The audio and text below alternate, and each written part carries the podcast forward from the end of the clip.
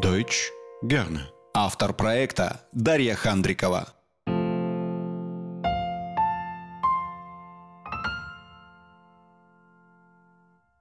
Друзья, всем привет! По доброй традиции начнем с новостей проекта. Первое. В субботу, 25 февраля, состоится очередная встреча разговорного клуба для уровней А2, Б1. За анонсами следите в наших социальных сетях. Вторая новость. Также продолжается набор в группы А1.1, А1.2 и А2.1. В нашем инстаграм-канале в сохраненных сторис группы я подробно рассказываю и показываю, как проходят занятия. Ссылку прикрепляю в описании. Если у вас есть вопросы по поводу групповых занятий, пишите в наших социальных сетях, я с удовольствием на них отвечу. И возвращаемся к предлогу by, о котором мы начали говорить в прошлом выпуске и рассмотрели этот предлог в значении времени. Сегодня переходим к значению места. Два важных момента, на которые вам следует обратить внимание. Первый момент. Предлог by в значении места, так же как и в значении времени, употребляется с существительным в дательном падеже. С целым предложением он употребляться не может. Второй момент. Чтобы понять, как переводится предлог by в значении места, нам необходимо выделить три группы. Первая группа, назовем ее Personen или люди.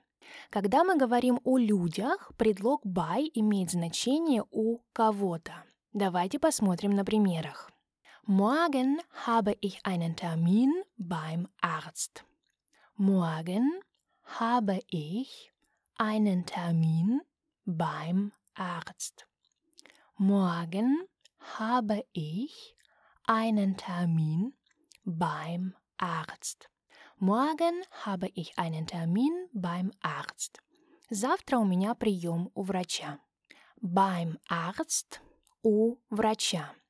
Поскольку этот предлог работает только с существительными, мы берем слово «врач». В немецком языке это мужской род der Arzt. Ставим артикль der в дательный падеж, получаем dem. И все вместе bei dem Arzt. У врача.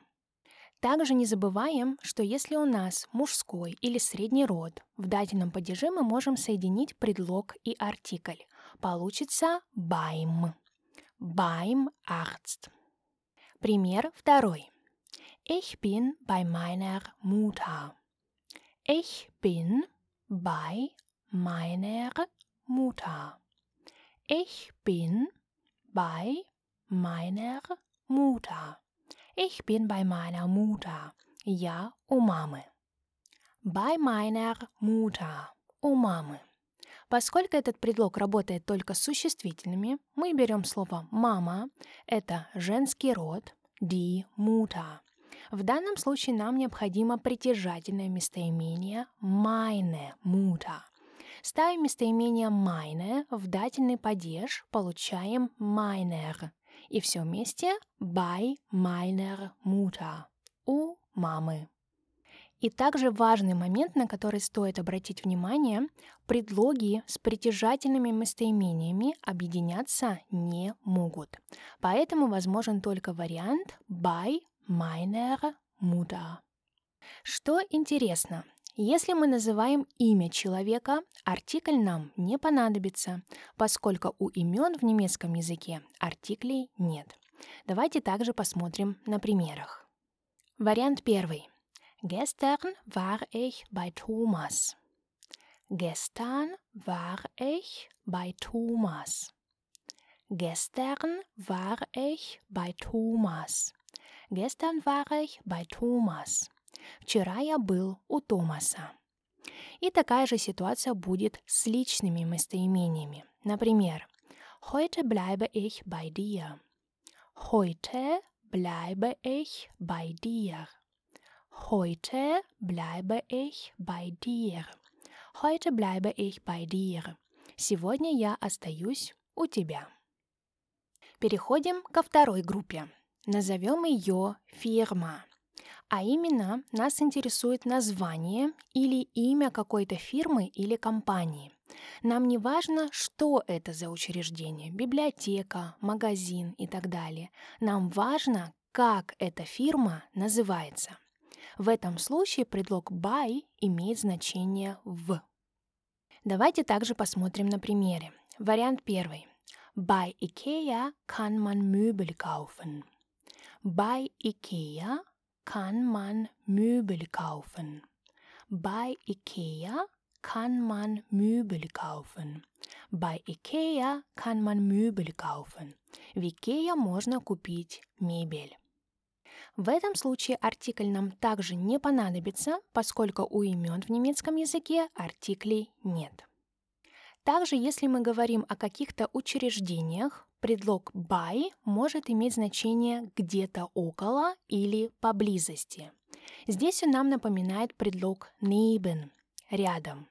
В этом случае нам понадобится артикль. Посмотрим на примере. Beim Kino gibt es eine Bäckerei. Beim Kino gibt es eine Bäckerei. Beim Kino gibt es eine Bäckerei. Beim Kino gibt es eine Bäckerei.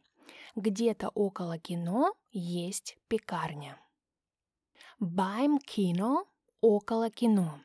Поскольку этот предлог работает только с существительными, мы берем слово «кино», в немецком языке это средний род das Kino. Ставим артикль das в дательный падеж, получаем dem. И все вместе by dem Kino или соединяем и получается beim Kino. И третья, последняя группа, назовем ее активитетен, то есть это какие-то мероприятия или занятия. В этом случае предлог by имеет значение на. Посмотрим на примере. Beim Picknick haben wir Volleyball gespielt. Beim Picknick haben wir Volleyball gespielt. Beim Picknick haben wir Volleyball gespielt. Beim Picknick haben wir Volleyball gespielt. На пикнике мы играли в волейбол. Поскольку этот предлог работает только с существительными, мы снова берем слово «пикник». В немецком языке это средний род «das Picknick».